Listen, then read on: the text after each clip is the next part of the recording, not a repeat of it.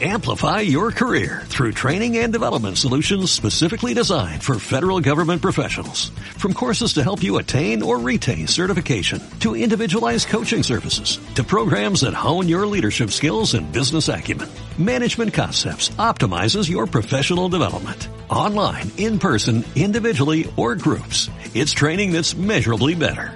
Learn more at managementconcepts.com. That's managementconcepts.com.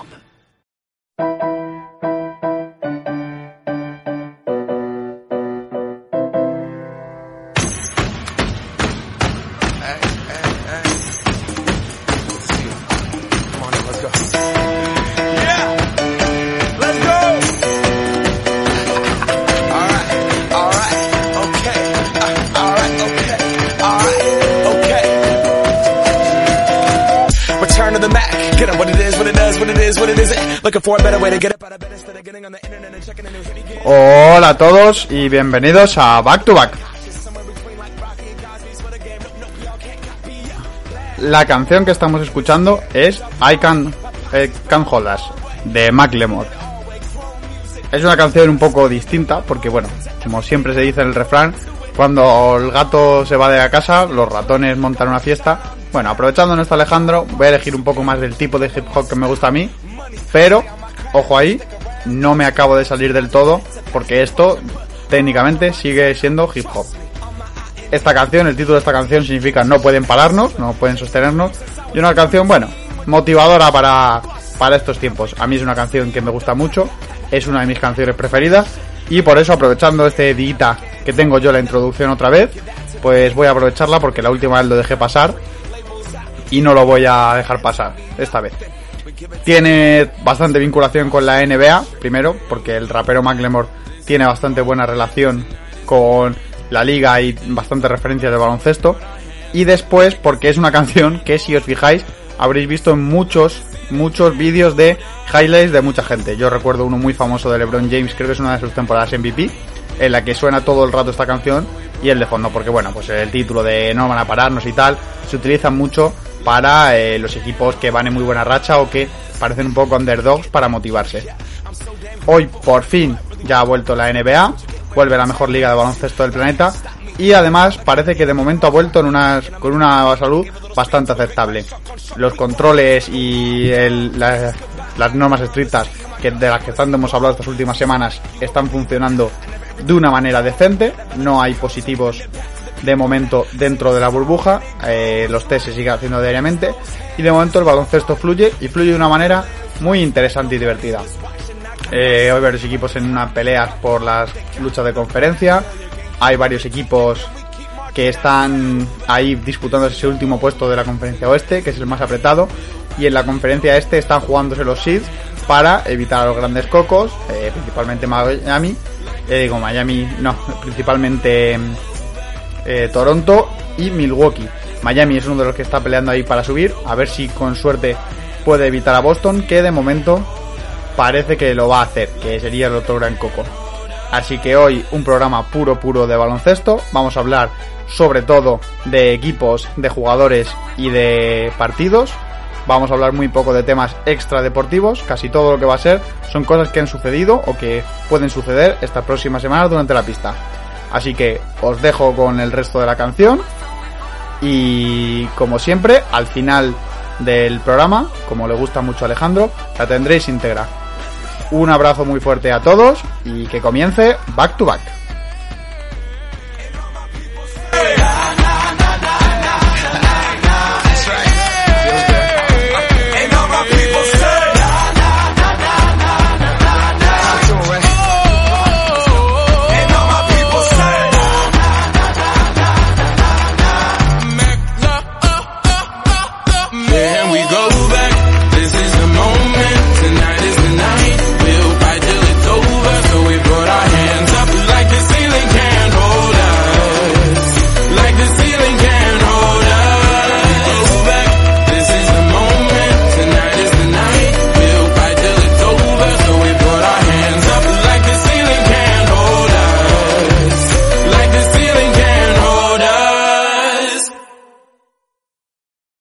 Bueno, pues muy buenas a todos. Eh, resigo yo, voy a, esta semana voy a presentar yo, evidentemente porque Alejandro está de vacaciones en la playa, así que ya podéis escribirle a su Twitter o lo que sea para quejaros con él, que nos, os ha dejado tirados completamente. Voy a presentar a mis compañeros de esta semana, muy orgulloso porque somos unos pocos. Eh, voy a presentar de uno en uno. Bienvenido, Toby. Sergio, ¿todo bien? ¿Qué, ¿qué tal? ¿Cómo, ¿Cómo estáis por Argentina? ¿Con frío? Eh, con frío, a punto de que llueva. Esta semana igual estuvo bastante bien después de la semana pasada que hubo mucho frío, pero se va a venir una lluvia mientras grabamos que tiene pinta de ser interesante. Créeme que aquí en España hay mucha gente que lo está echando de menos. También está el infatigable Pablo Municio. Buenas tardes, noches, días, Pablo. Muy buenas, ¿qué tal? Eh, hacía tiempo que no me pasaba y la verdad es que tengo muchas ganas, la verdad. Muy bien, hemos venido aquí a hablar de Lebron. Y lamentablemente siempre hay que traer un aficionado de los Celtics porque es una de las comunidades más, más influyentes de España en cuanto a NBA y hay que cumplir el cupo. Así que bienvenido, Manu. Me encanta que sea el influencer aquí, la verdad. Eh, estoy muy orgulloso. Es decir, influencer. El otro día te contestó a un tweet, ¿quién fue? Sergio Ochoa o alguien así. Gente importante, sí. Manuel. Eres, sí. muy, eres muy importante. Me gusta darme importancia. Bueno, pues entre nosotros vamos a comentar un poco la actualidad, que por fin ha vuelto la NBA. Estábamos muy contentos. La verdad es que yo he visto muchos partidos, muchos más de los que creía. Es posible que vuelva incluso a pagar el League Pass si me dejan hacer la puñetera suscripción con Movistar para ahorrarme dinero. Así que vamos a empezar un poco a comentar cosas generales. Eh, todos sabemos que se hacen una burbuja, se hace en Orlando. Entonces vamos a hablar un poquito qué cosas buenas y qué cosas malas veis en la burbuja. Eh, voy a dejar empezar, por ejemplo, a Pablo, por ser el que más tiempo lleva sin venir al programa. Pablo, ¿qué cosas te gustan o no te gustan de la burbuja? Una de ellas, la que te apetezca, la que para ti sea importante.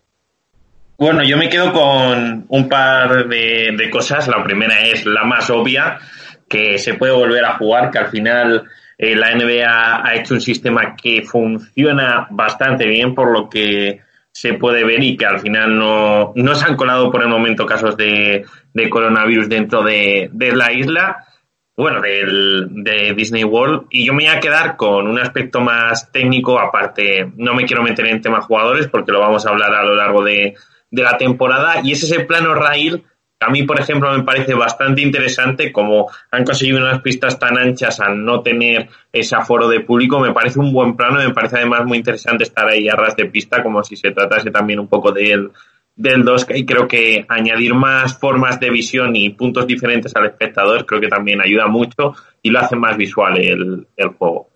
Manu, por ejemplo, por seguir, que, o bueno, Toby, si quieres. Seguid, entrad sin preguntar si se os ocurren cosas a raíz, no hay problema.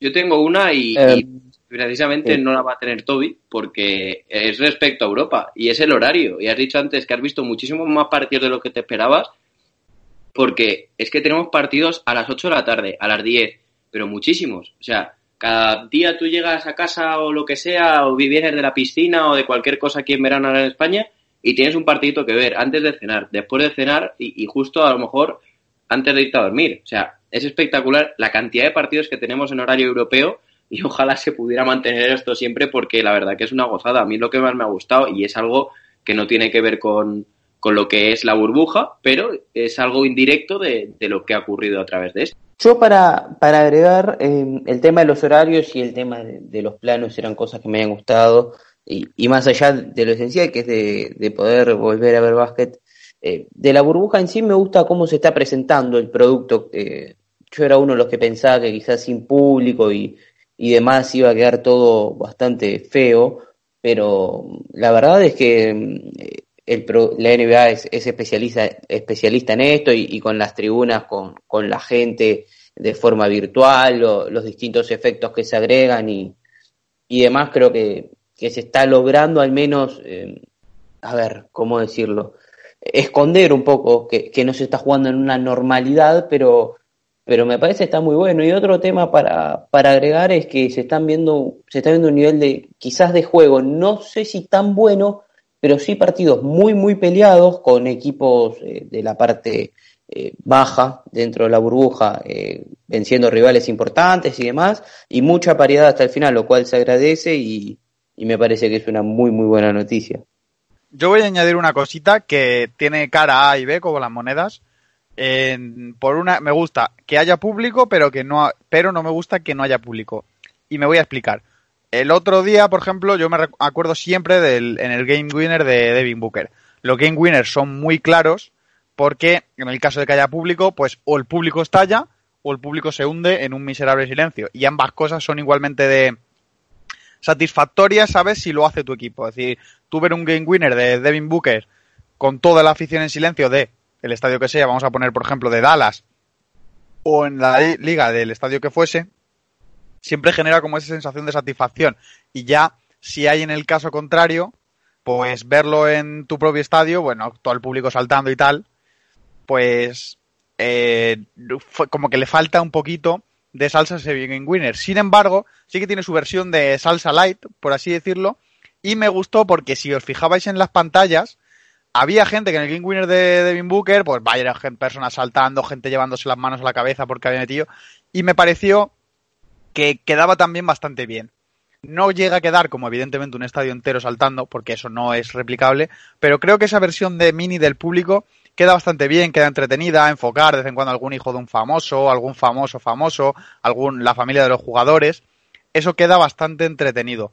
También, eh, por ejemplo, me gusta cómo están dispuestos los banquillos de, de la NBA, así muy bien extendidos y con esos planos también, por ejemplo, se ve a los jugadores saltar cuando hay una jugada en contra, tal, y le da como cierto dinamismo. También hablando del público, me gusta que no haya gradas.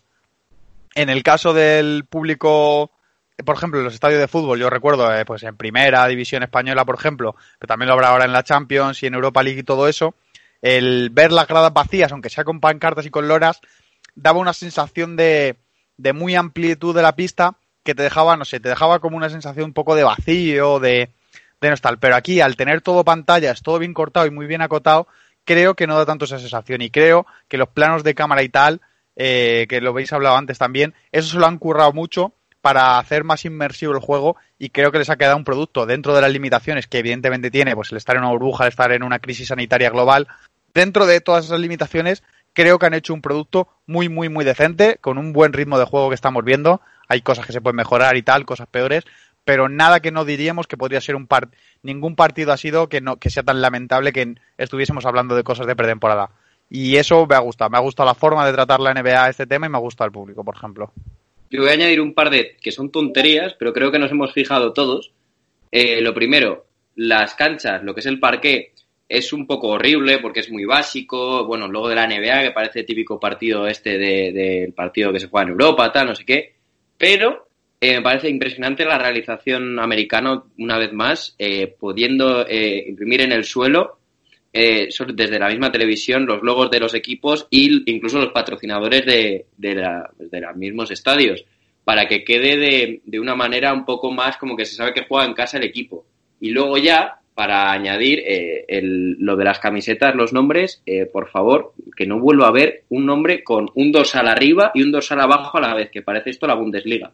Yo lo de los nombres voy a añadir que se los pongan todos en inglés, porque el otro día leyendo el de Duca que tiene como que significa igualdad en esloveno, es algunas cosas quedan, algunos esos quedan como si todos fuesen Shah, Gilgios, Alexander. Perdón, eh, dentro de, todo esto, no, yo primero no había entendido bien por qué estaban eh, los nombres y el lema, cuando, lo vi me sorprendió bastante, pero lo que voy a, quizás es un poquito polémico, voy a decir que me gusta mucho es ver eh, en aquellos jugadores que no tienen el, ningún tipo de lema, el nombre por debajo del número, a mí personalmente me gusta mucho. Yo sé que es algo que generó polémica, pero incluso me gusta más que cuando está por encima del número. Y, creo que es un detalle visual que a mí me, me, pareció bueno, eso de ver el lema y el nombre, mucho no, no, la verdad no no coincido, pero, pero bueno, también estamos de acuerdo que es una situación bastante extraordinaria. Sí, a mí no me gusta tampoco el número, el nombre debajo del número. Creo que dificulta un poco la lectura, porque vale, yo los jugadores de los Lakers me los seto por el número y la mayoría, pero por ejemplo el otro día que estaba viendo ayer el Sixer Washington y no sé quién, te cuesta como leer quiénes son los jugadores de Washington y a mí no me gusta. Al final tienes que dejar que el aficionado medio lea el vea el partido y tiene que poder por lo menos ver. Y creo que en el plano, sobre todo, el que utilizan generalmente para los ataques, eh, los cuando se juega rápido y tal, el plano que es desde arriba, eh, se ve muy mal el nombre si está escrito ahí abajo. Y a mí por eso ahí no me gusta. Aunque creo que la camiseta se vendería muy bonita si la si lo pones ahí abajo, también te digo, ¿eh? El número bien colocado y el nombre ahí, creo que se leería bastante chulo. Bueno, hablando, habiendo abierto un poco la veda con, con esta, con esta noticia, bueno, con esta recopilación de cosas buenas y malas de la burbuja, vamos a comentar un poquito, no podemos pararnos en profundidad ni de lejos en todos los equipos, porque prácticamente todos los equipos han hecho cosas a tener en cuenta. Quizá, iba a decir, quizá menos Indiana, pero no, Indiana ha tenido mucho que hacer, así que vamos a organizarnos un poquito y vamos a empezar hablando de los equipos de arriba del oeste. Para empezar, vamos a hablar un poco de Lakers, Clippers, etcétera, etcétera, etcétera. En el caso de los Lakers, por lo que a mí me toca, bueno, se clasificaron para el SID 1 ya matemáticamente, y lo cual deja prácticamente a los Clippers con el SID 2, y a partir de ahí los Lakers han dejado de jugar al baloncesto. El partido de ayer, hoy día jueves que grabamos, eh, los Lakers fue un auténtico desastre, muchos problemas en el tiro, que ahora comentaremos. Y después de eso, vamos, pues bueno, Lakers, Clippers, Denver, quizá un poco Utah. De aquí, ¿quiénes veis, qué, cuáles de estos equipos veis más fuerte? Eh, en el orden que queráis hablar. Bueno, a mí me, los Lakers yo tuve la chance de verlo en el primer partido con los Clippers. Pues creo que el único partido que vi de ellos en realidad, eh, porque después siempre me, me agarraron viendo otros partidos, pero eh, es un equipo que, que sabemos que, que, tiene el potencial y, y, tiene la calidad como para ser eh, contender hasta el final y posible campeón de la NBA, pero creo que, que, hay que buscar un poco más de, de regularidad. Em, Lebron está con, con, su inicio quizás un poco frío, a ver, es un jugador que todos sabemos la calidad de, Lebron, pero eh, es ya un veterano y quizás todos estos meses sin jugar eh, hacen que se esté tomando estos partidos con calma. Yo creo que el LeBron de playoff va a ser otra cosa.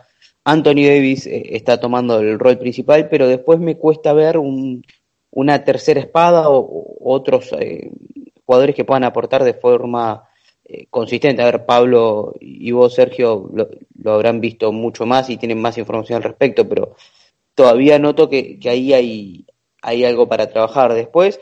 Um, me tocó ver a Denver ayer eh, ganarle a San Antonio, eh, incluso sin su perímetro titular, es un equipo muy profundo, eh, con muchas variantes y, y que um, con la explosión de Michael Porter Jr. pueden dar ese salto que se espera de ellos. Y, y, los Clippers, que son el que hoy están segundos, pero quizás de, los tres equipos ha sido el, de peor resultados. Eh, a mí entiendo estén jugando, bueno, ahora apenas volvió Lou Williams, pero estén jugando sin Harrell y, y, demás. Pero a mí es un equipo que más allá de las individualidades no me transmite nada. Creo que Doug Rivers tiene mucho trabajo para hacer y como Kawhi no vuelva al nivel de playoff de, del año pasado en Toronto, yo no me confío tanto de ellos. Bueno, yo hablando un poco de, de Lakers, que es lo que más nos toca Sergio a mí, yo eh, evidencio lo que dice, lo que ha dicho Toby, falta una tercera figura que pueda tirar del carro en momentos importantes. Eh, Danny Grimm está decepcionando en este regreso a la burbuja, están fallando muchísimos tiros, eh, muchísimos tiros de tres claros, eh, especialmente ayer en el partido contra Oklahoma, no sé si hicieron eh, un 1 de 10 o así en triples, lo cual es calamitoso y más cuando ves ese primer cuarto en el que tienen todos tiros clarísimos. Y con respecto a otros equipos, Utah me gustó, aunque es cierto que, que van a sufrir cuando Gobierno esté en pista. Phoenix está luchando muy bien para entrar en, en playoffs y creo que los equipos que se están jugando muchas cosas o que se están jugando plazas están más enchufados y quizá, eh, bueno, ya hablaremos más tarde de la conferencia. Este, yo creo que, que Phoenix me quedaría con, con, ellos porque están acabando muy, muy bien la temporada y va a haber mucho underdog que va a intentar dar la sorpresa y creo que algún favorito va a caer muy pronto porque no están enchufados o no tienen el nivel competitivo de, con el que llegaban antes de, del parón por el coronavirus. Luego comentaremos sí, un poquito la pelea ahí abajo por el, lo que sería el octavo seed que parece que va a estar muy peleado en el oeste. Eh, también, Manu, sobre todo a ti especialmente, porque aunque por edad y tal no corresponde, sí que es un rookie. Eh, supongo que habrás visto Denver o por lo menos has visto highlights. ¿Qué te parece Michael Porter Jr.? Yo en el en la escaleta lo tengo apuntado. Michael Porter Jr. es tan bueno como tonto. Eh, que si quieres contestar esa pregunta, si quieres salirte del guion de que es tonto, porque no nos van a pinchar 5G, eh, como veas. ¿Qué te ha parecido Denver, tal? Eh, sobre todo el papel de Michael Porter Jr. en estos últimos partidos. No lo tengo aquí exactamente, pero hizo algo así como un partido de 37, 20, 37.20 rebotes. Y el siguiente ayer hizo como 30, 15 o algo así. Tobías, que estuvo viendo el partido, quizá me corrija, pero aproxima, números aproximados. 30, 15, sí. Bueno, tengo una memoria de Muy fino desde el triple. Sí, muy, y con muy buen nivel.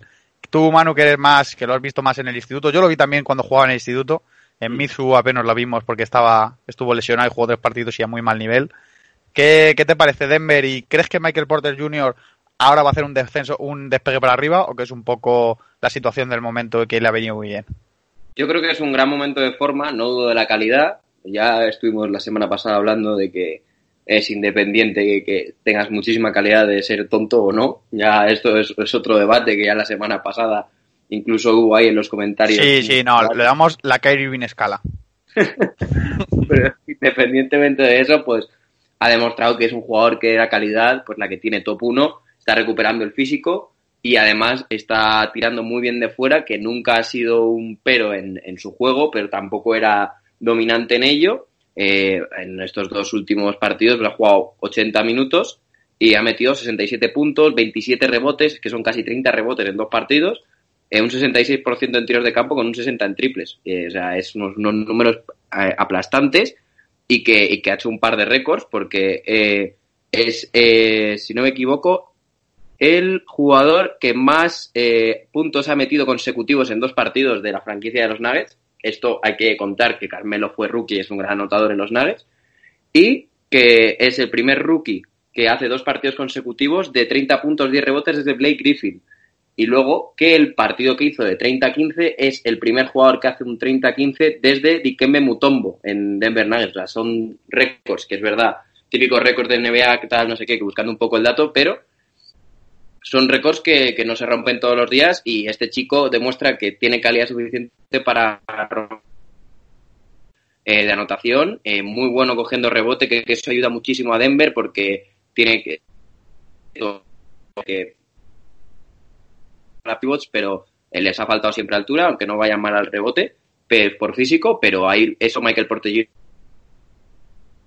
está enchufado encima. No creo que vaya a aguantar este ritmo, es imposible,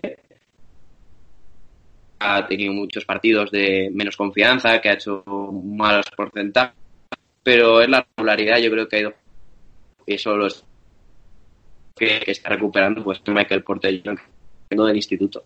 Yo recuerdo en el instituto sí que lo seguíamos para, bueno, la mayoría de ellos tendrán, de nuestros oyentes tendrán constancia, pero él jugó en el Instituto de Columbia, si no me equivoco, que está también en Missouri, él es originario de allí, y luego se transfirió el último año de su año senior en instituto para jugar en el instituto de su padre, que no recuerdo cómo se llama. Y fue galardonado ese año con el premio Naismith, que para el que no lo conozca es el premio al mejor jugador de instituto del país. Es decir, fue el mejor jugador de instituto. Todas las universidades le quisieron, todas prácticamente, todas las grandes, Duke, Kentucky, eh, Michigan, Michigan State, todas las universidades le ofertaron pero él quería jugar en el equipo de su casa, que de Missouri, y se quedó en esa universidad, aunque eh, en la pretemporada ya se lesionó y empezó, pero que quiere decir que antes de todo eso era prácticamente Zion Williamson, antes de Zion Williamson, era, tenía ese tipo de hype, el hype de Wiggins, el hype de Williamson, el hype de LeBron James incluso, tenía un hype descomunal cuando él jugaba en el instituto y era por este tipo de juego que parece, decir, siempre habían dicho que se daba un airecillo vamos a cogerlo entre muchísimas comillas, pero evidentemente a Kevin Durant, por ese, ese alero alto con altura de tiro de tres y capacidad para anotar y rebotear.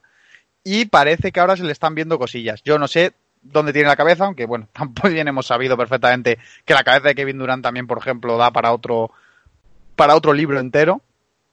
Entonces, es un jugador que hay que recordar, que imagino que la mayoría lo sabrán, pero para el que no lo sepa, que no venía de ningún sitio, que simplemente cayó el 14 porque tiene una, una lesión en la espalda muy parecida a la que tuvo luego Ben a lo largo de esta temporada.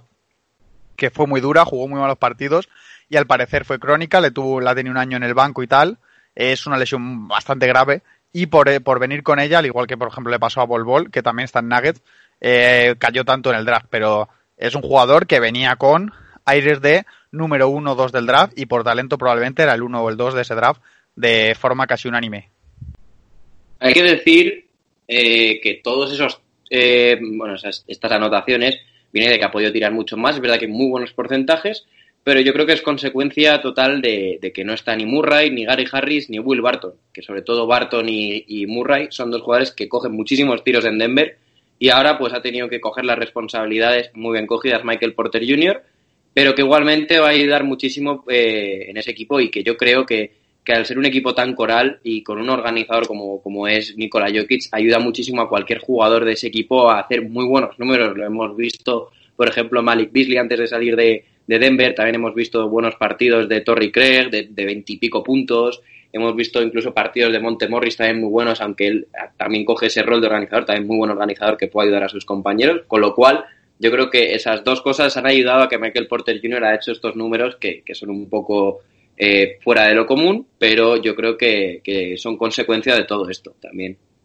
A ver, em, sobre Porter Jr. yo creo que más allá del, del talento que, se sabía. Eh, hoy hablar con, con el diario del, del, lunes es bastante fácil. Él sufrió varias lesiones en, su proceso pre-draft y, y, así como podría haber sido el 2, eh, podría haber seguido cayendo si tal como cayó Bol Bol, porque no se sabía mucho de él y, y le cayó exacto haber haber sido elegido por Denver, que Denver, como bien comenté al principio, me parece que debe ser de los equipos quizás con Toronto que más profundidad tienen en, la liga y que, bueno, se podía dar el lujo de invertir un pick para dejarlo un año entero eh, recuperándose y, tomando sensaciones y recién este año está teniendo muchos minutos ahora porque en, previo a, la burbuja en la temporada regular eh, había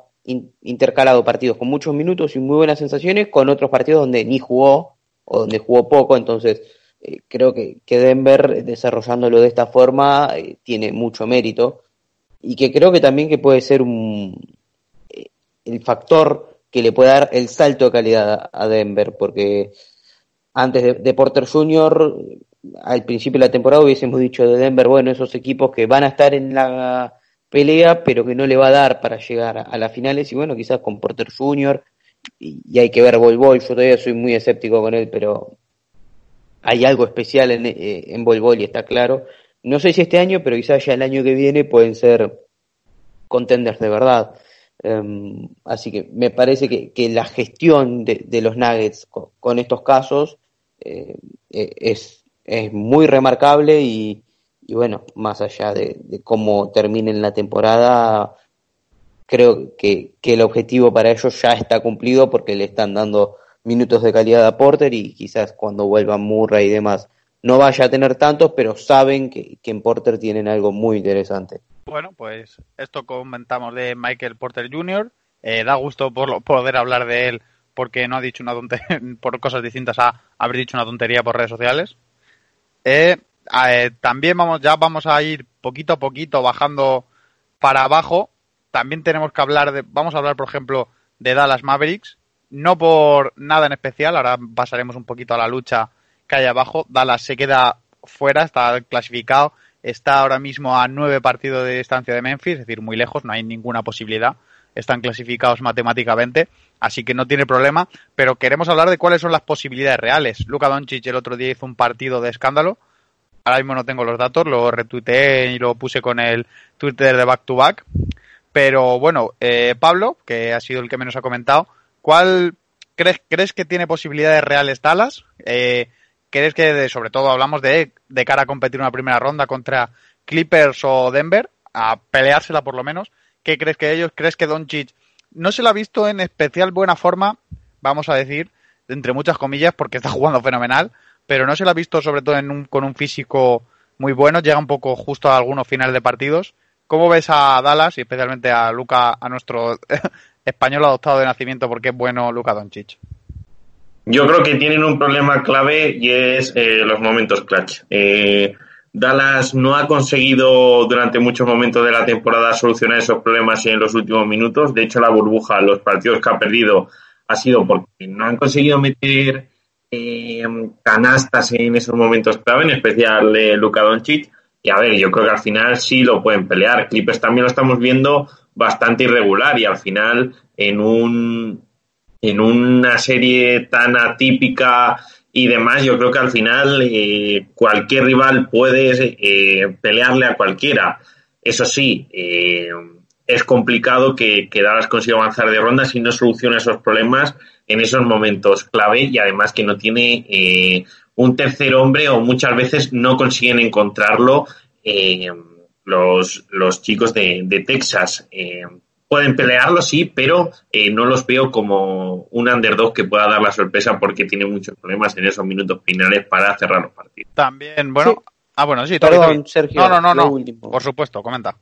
Eh, yo veía a Dallas como un muy posible candidato al upset y, y es más, eh, lo hubiese ubicado incluso dentro del top 3 antes de la burbuja como equipos que podían dar la sorpresa, sobre todo por Luka Doncic. Eh, pero me están transmitiendo sensaciones muy, muy feas, muy feas, eh, y no solo por perder o por el clutch, sino como que algo está fallando ahí, y, y no, a ver, quizás el proyecto necesita uno o dos años más de maduración, eh, porque Doncic en uno o dos años va a ser mejor jugador que hoy, eso está claro, y, y bueno, otras piezas también pueden entrar y, y terminar de, de ayudarlo. Eh, yo con el que estoy, no voy a decir sorprendido porque yo nunca fui muy de él, pero sí incluso decepcionado para lo poco que esperaba, es de Porzingis, eh, porque es un jugador que, pese a, lo que mostró en Nueva York, me parece que, que no está dando el, el paso que se necesita como una muy buena segunda espada que se suponía que era y que está jugando bajo el contrato máximo y demás.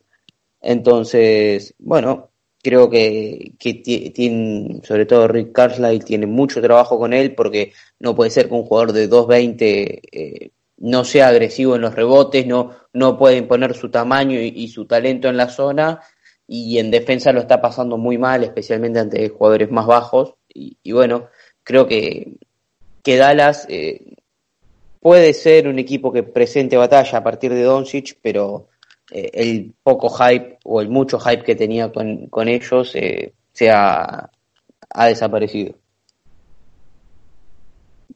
Sobre Dallas, yo creo que voy a hacer una cosa que creo que ya se ha dicho mucho también, mucha gente ya lo sabe, pero eh, tiene un problema en, en los minutos clutch y, contra defensas cerradas, porque el ataque de Dallas últimamente se basa en balón de Doncic, sube balón muy bien, intenta penetrar o intenta hacer un 2 contra 1 y ahí a partir de ganar una ventaja y de esa ventaja ya generar el ataque.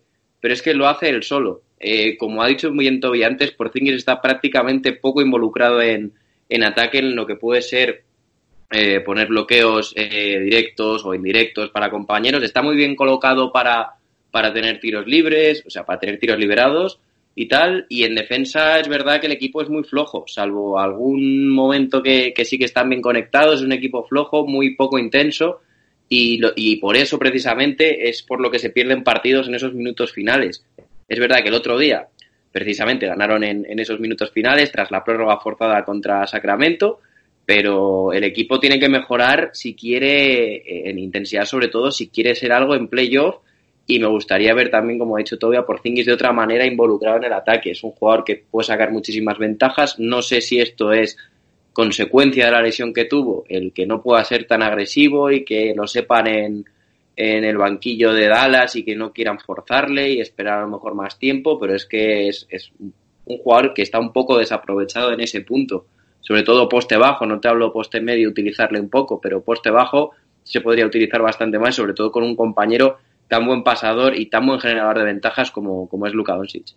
Diría el gran Andrés Monge, siempre decía en su podcast, que las estrellas lo que tienen que tender es a generar mismatch. El mismatch es, pues lo voy a explicar por si acaso, pero lo sabéis todo el mundo. El mismatch es la capacidad de eh, generar, conseguir que un jugador se quede contra tres jugador contra el que tiene una ventaja. La clave es, pues eso, Eh, pues el clásico pase que te deja solo contra el alto contra el bajito o al bajito corriendo contra el alto que le va a ganar por velocidad, lo que sea.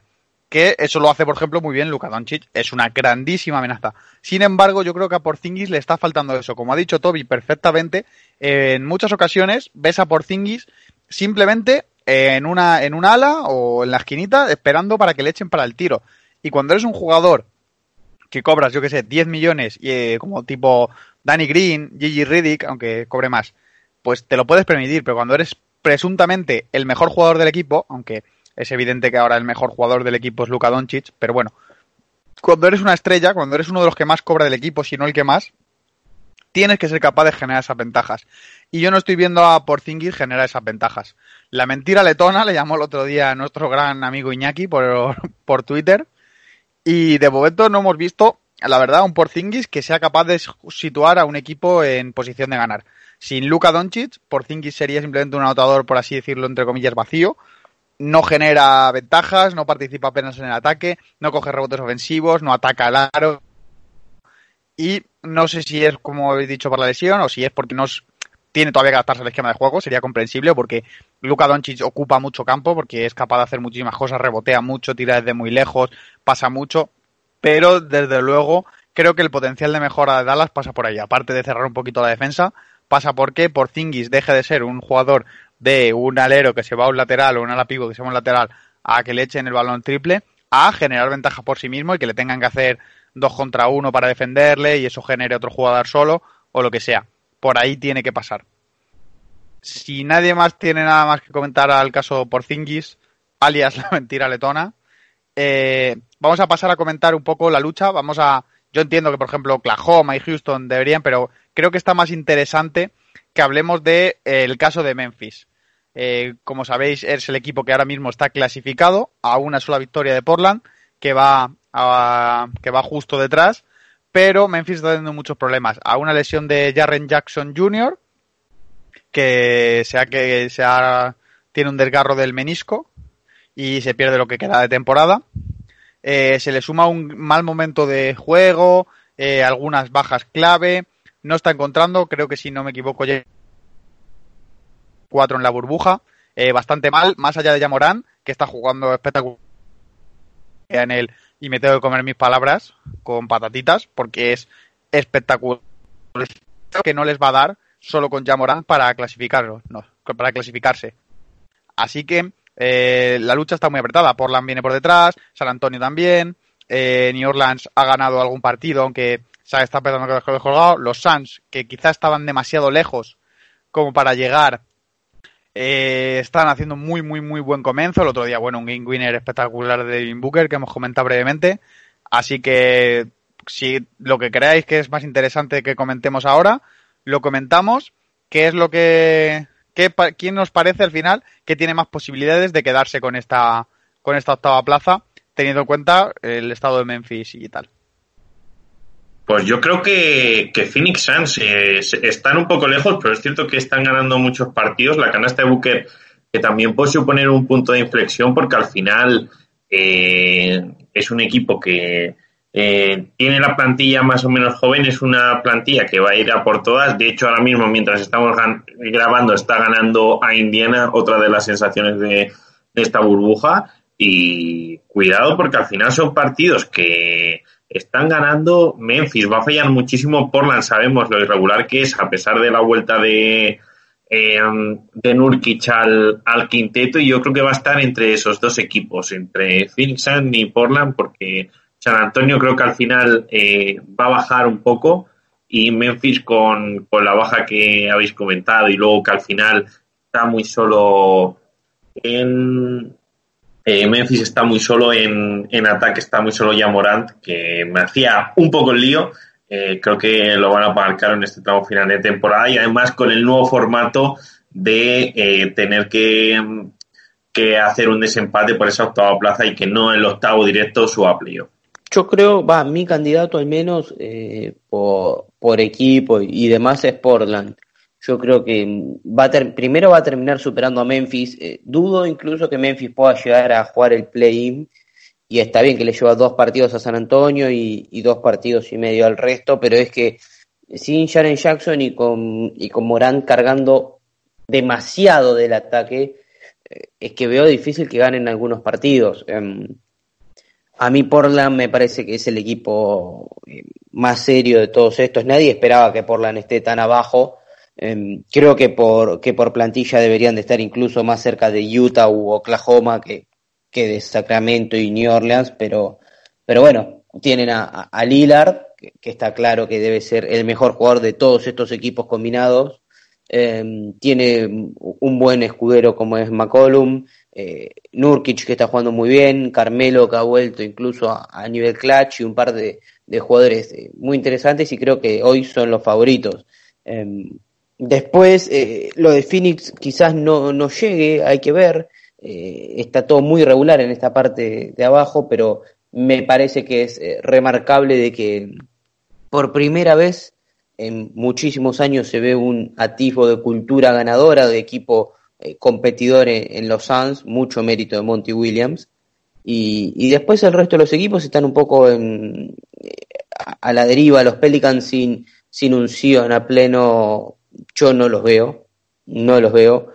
Eh, Sacramento, no sé, es Sacramento. Sabemos que algo raro va a ser en algún momento y, San Antonio había comenzado bien y, no tiene un calendario eh, tan difícil, pero creo que, la derrota contra Filadelfia, especialmente en un partido que, estaba ganado, eh, puede penalizar mucho a la hora de, llegar al, play-in. Yo creo, eh, yo pienso un poco más o menos como Toby. Lo que más me gustaría es que Pelicans pudiera entrar por lo menos en el play-in y pelearlo. Sería muy bonito contra Grizzlies, tal, pues como vimos el partido el otro día, el pique entre número uno y número dos pero es que yo creo que Portland es la plantilla más completa con diferencia entre todas estas. Es la que más experiencia tiene. Con la vuelta de Nurkic es un equipo muchísimo más compacto. Y bueno, encima estamos viendo, ahora hablaremos o no, de Carmelo Clutch, que está cerrando muy bien los partidos. Y, a todo eso le sumas que es una plantilla de muchísimo más nivel que, Memphis, que San Antonio, que Pelicans, que Suns y que Sacramento. Estos últimos para mí bastante decepción porque tampoco lo tenían tan tan lejos eh, antes de empezar la burbuja, pues que mm, no, no funcionan, no están dando con la tecla. Eh, tampoco, el otro día les estuve viendo contra, contra Dallas y, no, no fue un mal partido, pero tuvieron, por ejemplo, Bogdanovich 0 de 14 en tiros de campo hasta la prórroga. Eh, muy poca decisión en, en, en, las jugadas. Eh, Phoenix, hay que hablar de ellos, que antes de empezar la, temporada, en la preseason, también tenían muy buena dinámica y que la han continuado. Entonces, puede ser un estado de forma o puede ser que, precisamente eh, puedan ir para arriba, con lo cual eh, hay que ver cómo acaban estos Phoenix Suns. A lo mejor pueden llegar incluso al play-in con Portland, porque Memphis está muy, muy desinflado. San Antonio está muy serio, pero, pero no le da todavía a lo mejor para, para poder estar ahí arriba. Y Pelicans es lo que ha dicho Toby, están muy desconectados, Sion no está pudiendo jugar a máximo nivel y, es una lástima sobre todo el récord de J.J. Redick, a mí es lo que más pena me da, porque podía hacer una carrera totalmente exitosa. Yo creo que ese, ese récord de todos los años de tu carrera conseguir los playoffs no lo tienen muchos jugadores. Bueno, si te llamas Tim Duncan eh, o Manu Ginobili quizás, pero para eso pues ni siquiera Tony Parker, ¿no? Pero bueno, eh, no es para cualquiera avisarle al amigo Reddick.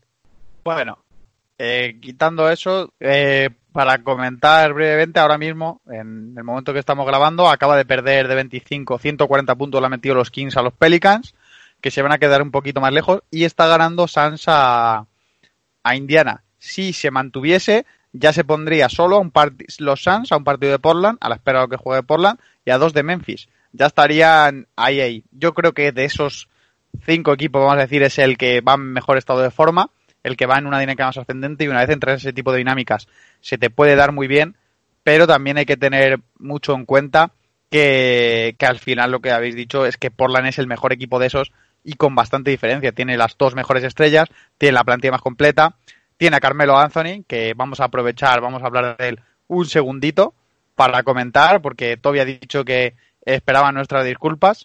Yo voy a decir que he dicho cosas feas de Carmelo. No retiro nada de lo que dije mientras jugaba en Houston y en Oklahoma. Allí hizo la mierda y eso no tiene nada que ver. Pero sí que es verdad que quizá le he infravalorado un poquito.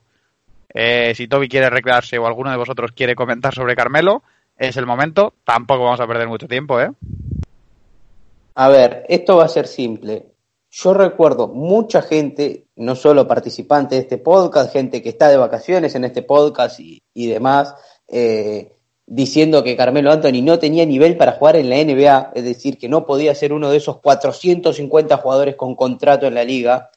Y, a mí me pareció, siempre me pareció ridículo y siempre abogué porque le den una chance porque eh, quizás eh, su estilo no es el, el más adecuado, aunque creo que su adaptación en Portland ha sido muy bien, el más adecuado para esta era y demás, pero Carmelo Anthony, uno de los 10 mejores aleros de la historia, un futuro salón de la fama y, todos los títulos que tiene Carmelo Anthony, que no podía jugar en la NBA, era ridículo, era ridículo. Gracias a Dios, Portland le dio una chance y, está pagando con creces, porque además está jugando por un contrato mínimo y, se ha convertido en un jugador eh, importantísimo. Yo creo que que ahí con, Nurkic y Lillard y McCollum son el, el corazón del equipo. Y bueno, es una prueba más de que los jugadores con talento siempre tienen que jugar en la liga. Siempre. Puede haber muchos jugadores muy aplicados, muy de estos que hacen grupo y, demás, pero los jugadores que tienen talento, valga en la misma, en la misma aclaración para los J.R. Smith, Dion Waiters y demás casos perdidos,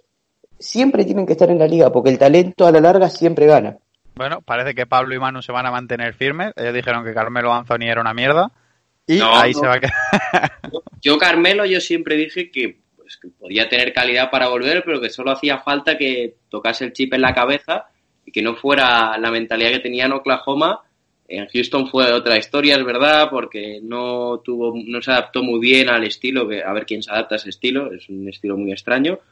Pero en Oklahoma es verdad que si parecía que se iba por esa línea, eh, su futuro era China, pero es que en Portland eh, lo está haciendo perfecto. O sea, estamos viendo un Carmelo, como dijo, por ejemplo, Emilio, eh, hace ya la vuelta, que, era un jugador mucho más parecido al de la selección estadounidense.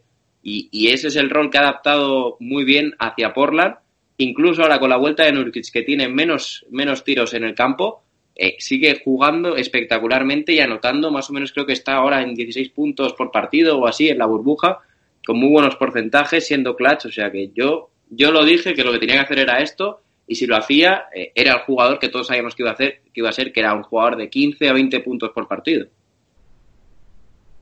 Bueno, y nosotros ya lo hablamos en su día hace muchísimo tiempo cuando eh, cayó el corte a, a Zubach, que supuestamente era para traer a Carmelo, y siempre es un tirador que siempre viene bien al equipo. La verdad es que, sinceramente, no me esperaba que rindiese a tan buen nivel. Eh, la verdad es que me ha callado la boca igual que a muchos.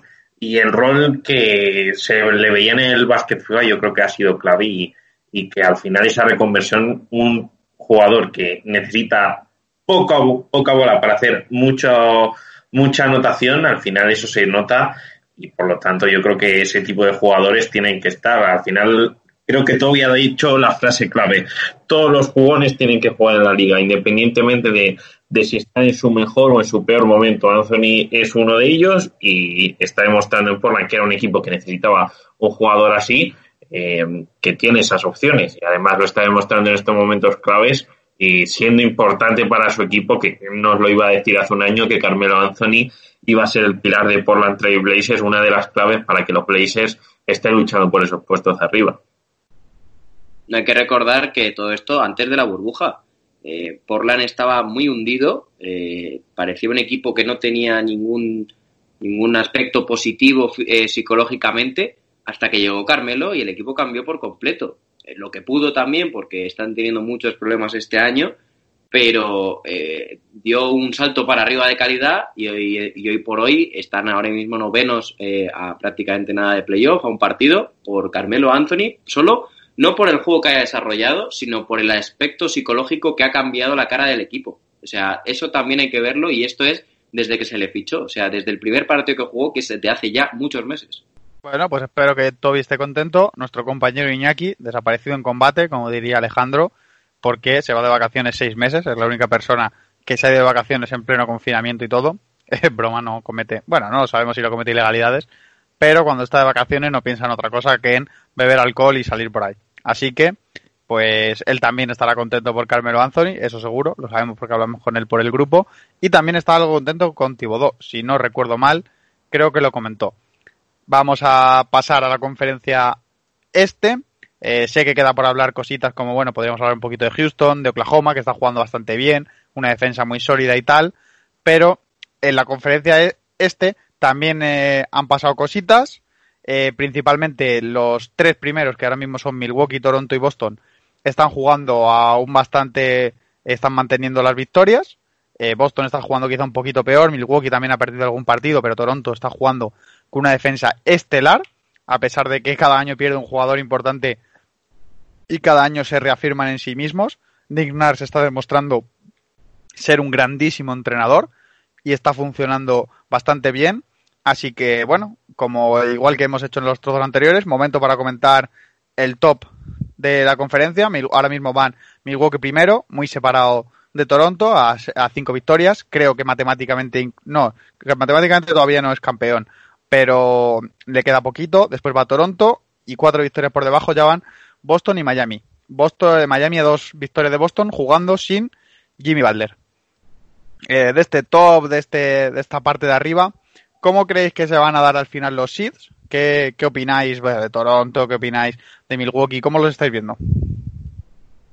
Yo lo dije y lo vuelvo a decir. Eh, Milwaukee va a pecho friar en playoffs. Antes de burbuja ya en burbuja. No, no les estoy viendo jugar bien, les veo muy incómodos, como se nota, se nota muchísimo la falta de ritmo, como que han perdido tres marcas desde que, desde que empezaron, bueno, desde que arrancó esta burbuja. De hecho, ahora mismo Miami les está pintando la cara, ahora mismo, y han perdido dos de los tres partidos que han jugado, bueno, ante Houston y ante Brooklyn, ¿eh? sobre todo este último, con el que Brooklyn eh, caemos todas las bajas que tiene y aún así te gana este partido.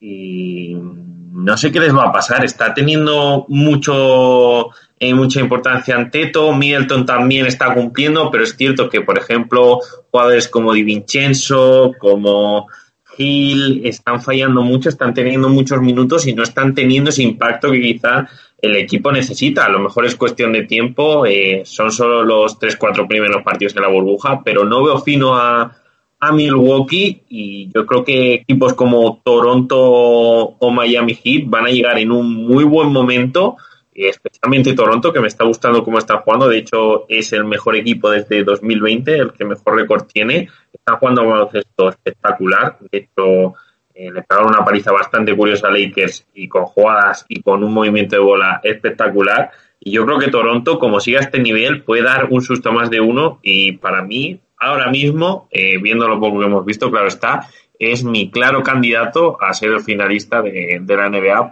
en la conferencia este. Bueno, yo pienso un poco igual que Pablo en, el pecho frío de, Milwaukee, pero no por, no por lo visto en, esta burbuja, sino porque yo creo que ya todos sabíamos que, Milwaukee en playoff no lo ha hecho mal estos últimos años, pero mm, no puede depender tanto de Giannis Antetokounmpo. Y ahora que el juego lo tiene un poco más bloqueado, eh, le, van a buscar más. Entonces, eh, vamos a ver cómo se cierran las defensas. Eh, defensas que están actuando muy bien en el, en el este, eh, hemos dicho Toronto, eh, vemos también Filadelfia, que además está con un Joel Embiid a nivel espectacular.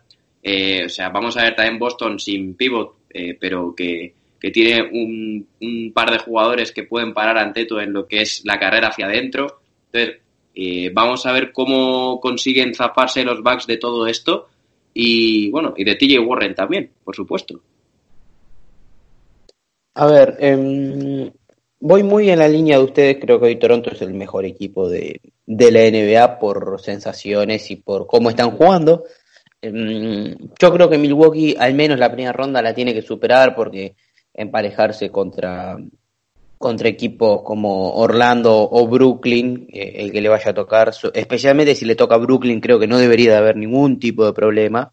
Bueno, Orlando sin Jonathan Isaac creo que tampoco.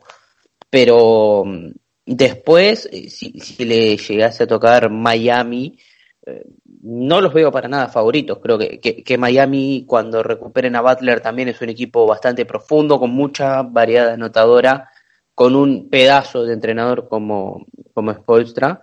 Em, y, creo que, que, van a terminar eh, dando algún susto y, por qué no jugando las, las finales del Este. Y, bueno, Toronto yo creo que, que, no queda mucho para decir, han perdido a, a Kawhi Leonard y así todos están jugando mejor que, que con Kawhi.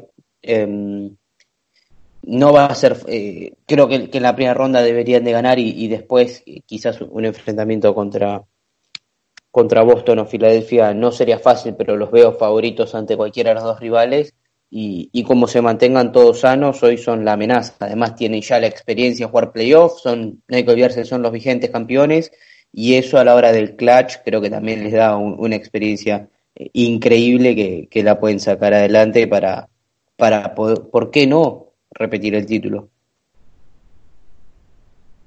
Yo voy a añadir que mucho ojo con Miami, lo has dicho un poco de refilón, yo creo que es un equipo súper, súper peligroso, muy bien entrenado, muy compacto, que corre muchísimo, muy buena defensa, que tiene bastantes modalidades de anotación, puede anotar bien desde el exterior, puede penetrar, tiene varios jugadores capaces de originarse sus propios tiros, tiene a Jimmy Butler que una vez añadido pues Jimmy Butler sabemos que es prácticamente capaz de secar a cualquier estrella, incluido que se llame Dennis Antetokounmpo o Jason Tatum. Son jugadores que lo pueden pasar bastante mal contra Miami y que según cómo se den los emparejamientos de playoff le puede tocar relativamente pronto a Milwaukee y es un equipo muy a tener en cuenta, aunque yo creo que quizá pueda subir un poco. Creo que tiende por las tendencias, vamos, tiende más a ser el, el que vaya a quedar en el seed 3 y Boston en el 4, pero bueno, no eso nunca se sabe porque Boston también tiene mucha calidad, aunque le falte algo de juego interior sobre todo. Así que yo creo que mucho ojo con Miami, es un equipo que está en muy buena línea, que está sin su mejor jugador además jugando, lo cual eh, llama bastante la atención y hace que presagiar que solo va a ir para arriba. Quizás es verdad que con Jimmy Butler el juego es un pelín más espeso, porque a más bola, pero es evidente que ningún equipo puede o, no, debería empeorar con un jugador como Jimmy Butler en la cancha añadiéndoselo. Ya que lo hemos bueno, sí, dale, dale. No, iba a añadir una cosa, pero un puntito nada más de Miami porque me ha hecho hasta gracia. No sé si vosotros habéis visto algún partido, pero Kelly Olini, que está a un nivel espectacular en el tiro, está jugando bastante bien. Y yo creo que es un punto muy importante porque ese banquillo de Miami es verdad que es largo, pero siempre va a necesitar buena anotación y sobre todo una anotación abierta eh, y Olinik, que es el que hace ese papel, lo, para mí lo está haciendo bastante bien últimamente. No sé si habéis visto algo vosotros, a mí me ha sorprendido totalmente. Sí, sí, está a un nivel muy, muy, muy alto. Yo el otro día vi un partido que metió 30 puntos, ¿puede ser? Bueno, metió 20, pero metió los 20 en el último cuarto. En el último cuarto, eso es, eso es. 20 en el último cuarto está a muy buen nivel. Y además, la cosa que tiene eso, que lo has dicho tú, es que tiene, tiene muchos pequeños anotadores. Tiene desde bueno, se me ha ido el nombre del rookie, pero está ahí, tiene a Mamá de Bayo, tiene a Jimmy Butler, eh, tiene muchísimos jugadores que son capaces, ellos solos, de, añadir puntos a su equipo.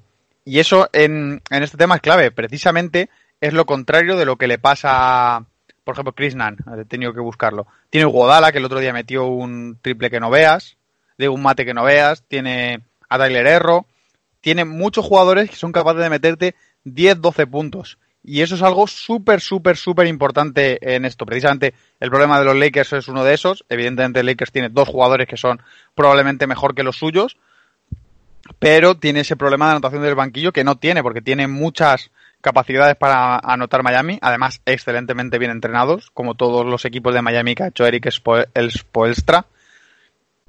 Así que lo va a tener muy difícil cualquiera que se enfrente a Boston Boston, a Miami en prácticamente cualquier momento. Ya hablemos de los partidos de ahora o ya hablemos de los playoffs, porque además en playoffs con el emparejamiento siempre han sido muy duros. Spoelstra siempre ha montado buenas defensas, así que pueden hacer sufrir a prácticamente cualquier equipo y creo que es un equipo muy a tener en cuenta. No sé si tienen calidad, vamos a decir así, de anillo, que no que quizás sí, no tampoco es como para descartarlos tan pronto, pero sí que tienen capacidad para ganar una serie a prácticamente cualquier equipo de la liga. Bueno, vamos a bajar un poquito porque lo hemos hablado de refilón, pero hay que hablar de los Indiana Pacers y de T. Jordan Warren. Eh, pensábamos, me anotó 54, 53, 54 puntos contra Filadelfia, pensábamos que era de broma, pero es que lleva un promedio de 40 puntos en los tres partidos que ha jugado.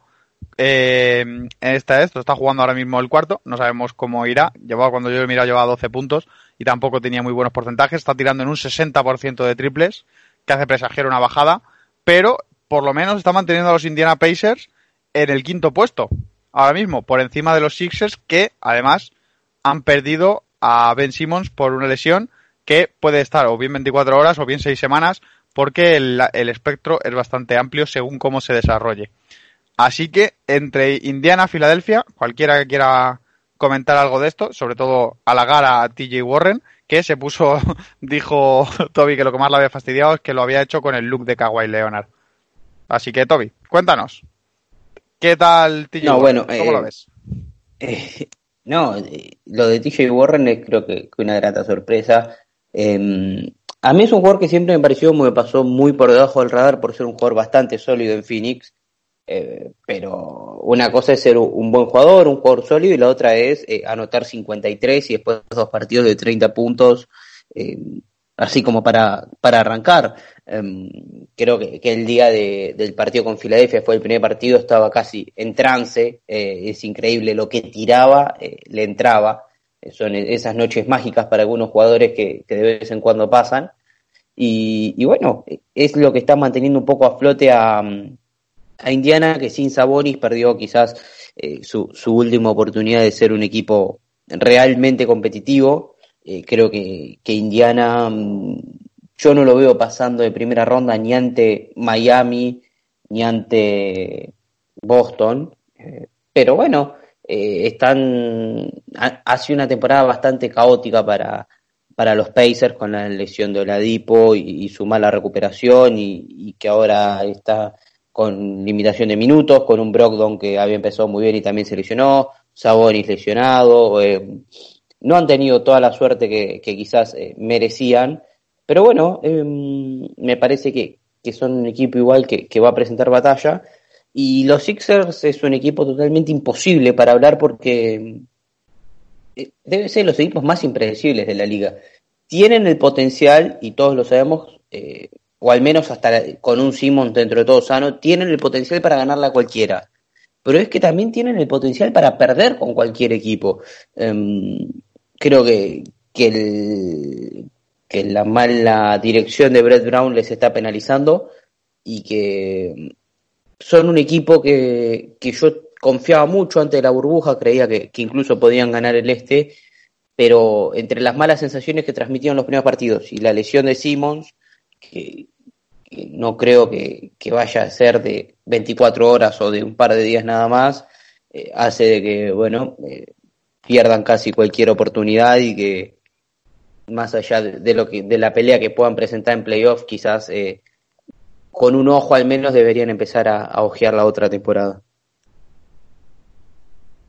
Yo hablando de, de TJ Warren, son unos números espectaculares y todo el mundo está de acuerdo de que, de que en ataque son números que, bueno, son tres partidos, pero son tres partidos en los que ha promediado 40 puntos por partido, 39,7, y con un 65% en tiros, 60 en, triples y encima también 92% en, en tiros libres.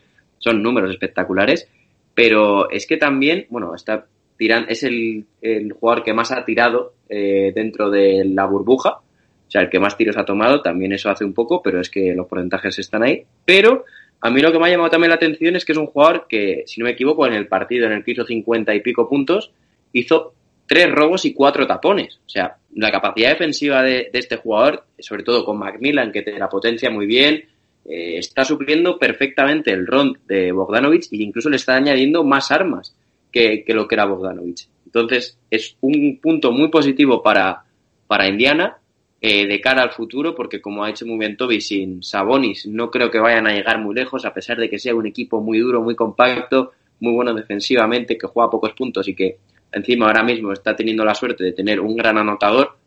Eh, si no tuvieran a TJ Warren, entre TJ Warren sin estar en este estado, Brogdon y Oladipo, no pueden llegar a, tener un muy buen ritmo anotador que, que llegue más de 90-100 puntos por partido. Entonces, Indiana eh, tiene que aprovechar esto, intentar dar la sorpresa en playoff, a lo mejor pasando una ronda, eh, si queda cuarto o quinto, eh, y a partir de ahí, pues mira, ilusionarse con, con, el equipo que han montado, que sigue funcionando, incluso ha funcionado sin Oladipo, ilusionarse porque el año que viene Oladipo va a estar al 100%, y, y, y nada más, yo creo que, que lo ha hecho muy bien, y luego ya también sacando el tema de los Sixers, para mí, yo siempre lo he dicho desde que empezó el campeonato, eran favoritos, seguirían siendo favoritos, porque creo que en playoffs se pueden crecer mucho. No hay que, eh, no hay que olvidar que el año pasado estuvieron a nada de, eliminar a, los Toronto Raptors, que, todos vimos como, como fueron tan espectaculares, superiores a Milwaukee y muy bien en las finales a pesar de las lesiones.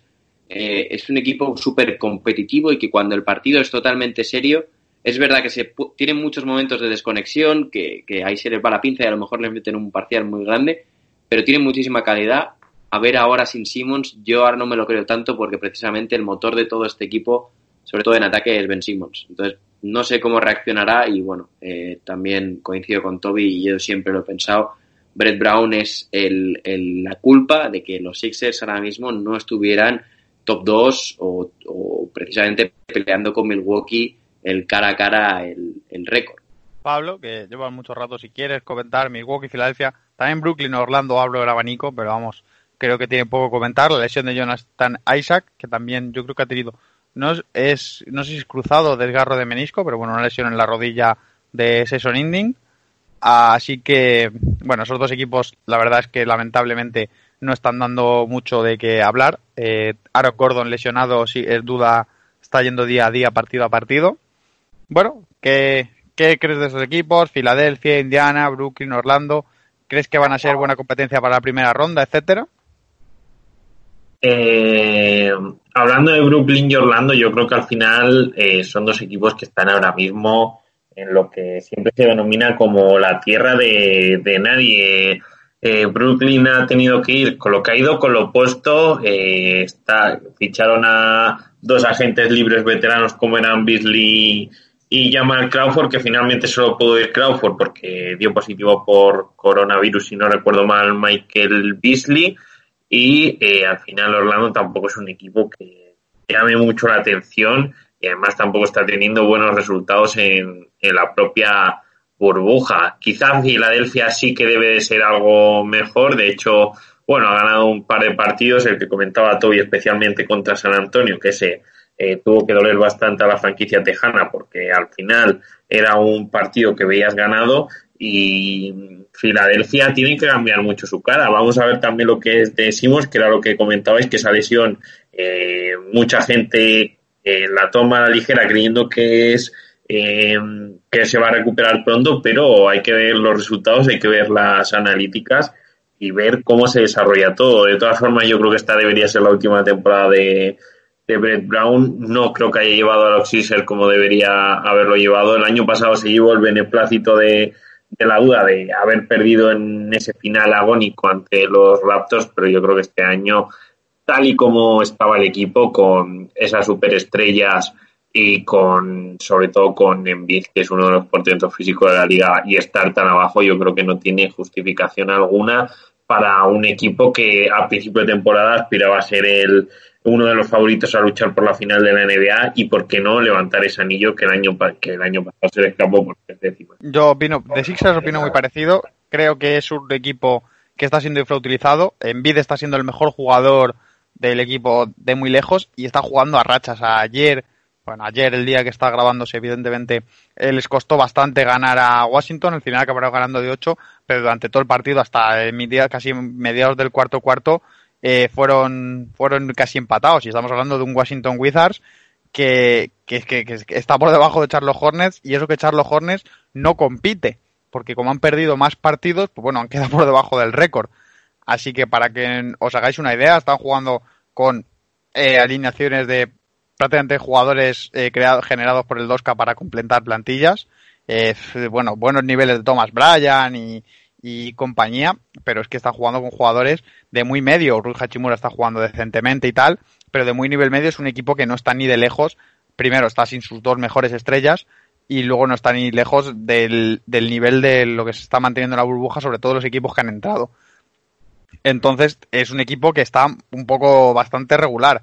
¿Que puede dar sorpresas en playoff? Pues sí, porque es que el talento lo tiene ahí, sobre todo si vuelve Ben Simmons. Tiene ahí, tiene un George Richardson muy bueno, tiene el jugadores de banquillo están funcionando, Shake Milton que le estaba funcionando muy bien, Cormaz que a veces está enchufado, eh, Alec Barks, que está también jugando muy decentemente, llevando bien el equipo, pero es que igual que tiene a todos esos, tienen minutos y eso de desconexión, de no saber qué hacer en ataque, de Al Horford sube el balón y lo pierde, de Matis Tibul hace un robo y también la pierde, eh, no generan bien en ataque si no es con envid al poste y tal, eh, tienen muchos problemas y muy serios y en algún momento les puede llegar a pasar bastante factura. Así creo que si fuesen capaces de organizarse un mínimo, pueden generar un equipo muy competitivo de cara a playoffs y van a tener que esperar con eso. Ya que estamos y viendo que para, sobre todo para finalizar un poquito, prácticamente de los únicos equipos que no hemos hablado que están compitiendo en los playoffs muy seriamente son Houston y Oklahoma. Si vamos a aprovechar estos minutitos por si alguien quiere, yo vi el partido de Oklahoma contra los Lakers.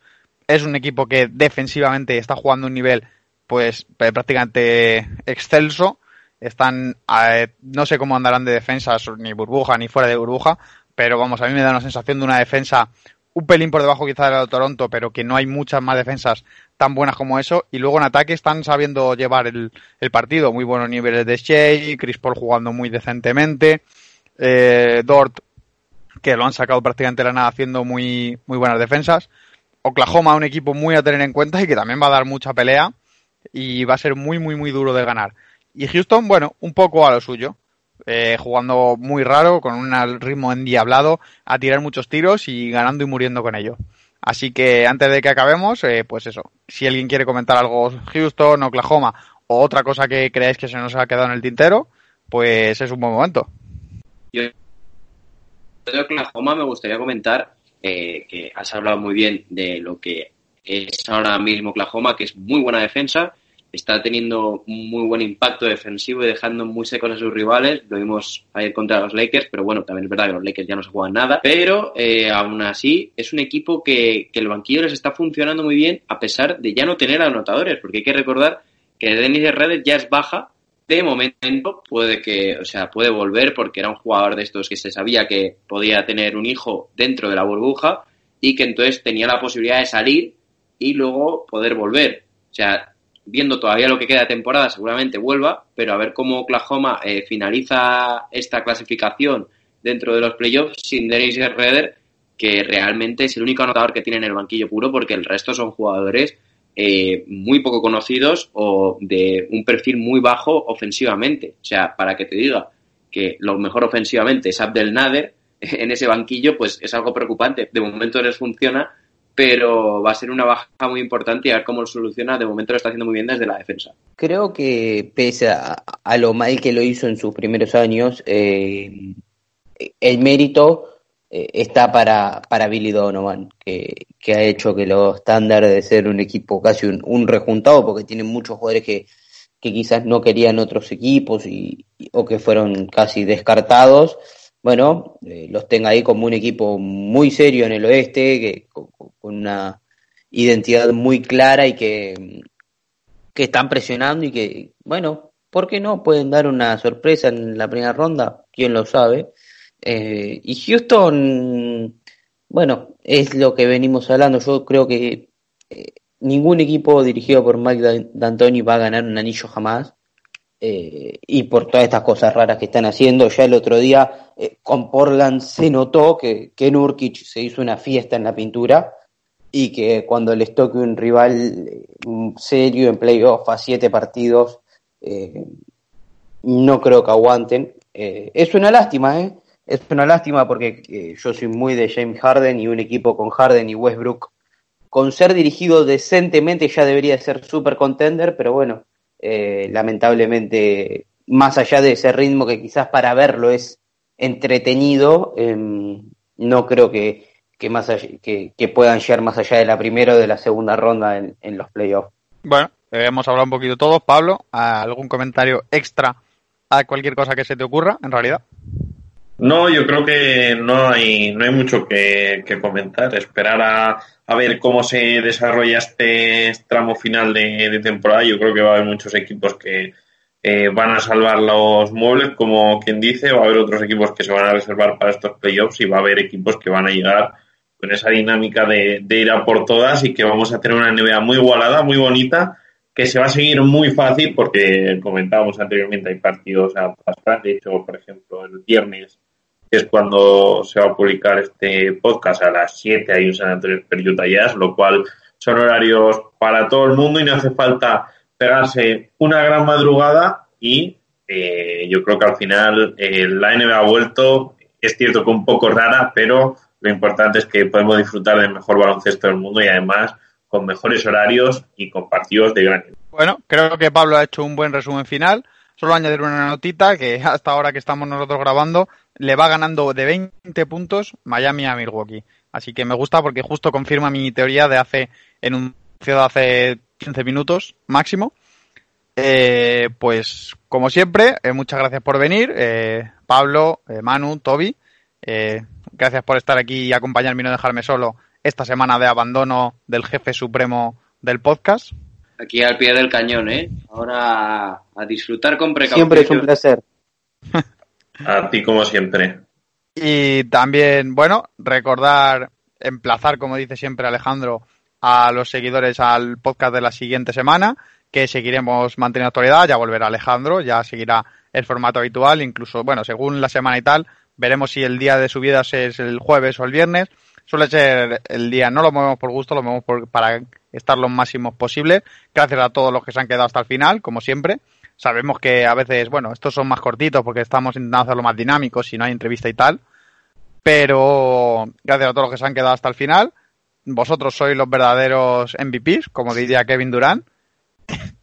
Y bueno, espero que estéis disfrutando de la vuelta de la NBA, aunque no vuelvan vuestros equipos, porque no todos los equipos. Eh, lo siento también por los fans de Sacramento, a pesar de que hayan ganado hoy. Siento mucho que tengan que ver ese equipo.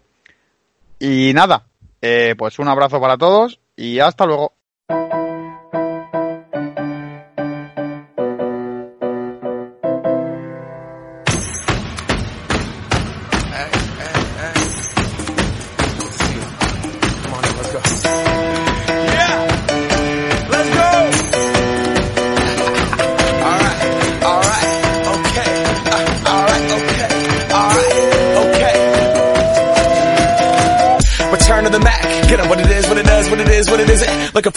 Get up out of bed instead of getting on the internet and checking a new hit. Me get up.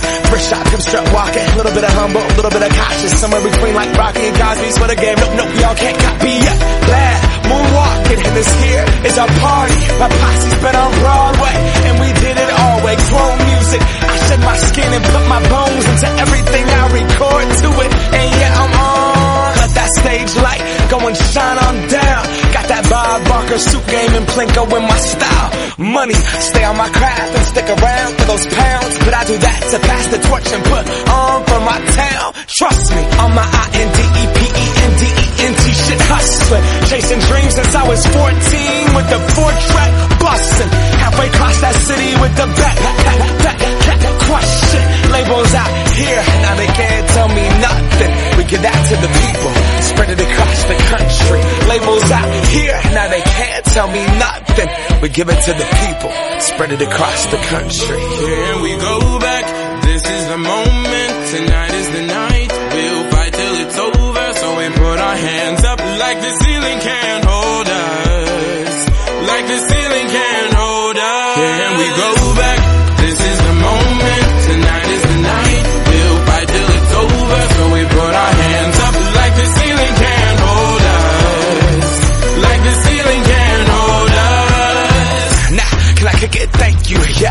so damn grateful. I grew up really wanna go fronts, but that's what you get when Wu-Tang raised you. Y'all can't stop me. Go hard like I got an 808 in my heartbeat. And I'm eating at the beat like it gave a little speed to a great white truck on struck. We raw. Time to go ah, up, gone. Deuces goodbye. I got a world to see. And my girl, she wanna see Rome. Caesar make you a believer. Nah, I never ever did it for a throne. That validation comes from giving it back to the people. Now, sing this song and it goes like, raise those hands. This is our party. We came here to live life like nobody was watching. I got my city right behind me. If I fall, they got me. Learn from that failure, gain humility, and then we keep marching. Can I we go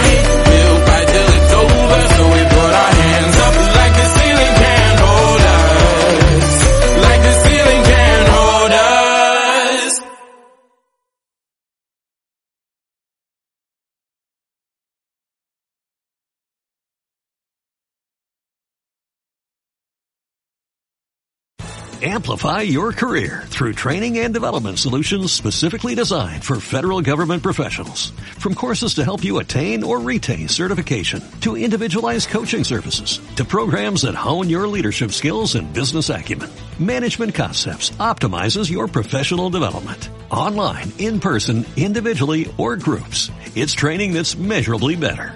Learn more at managementconcepts.com. That's managementconcepts.com.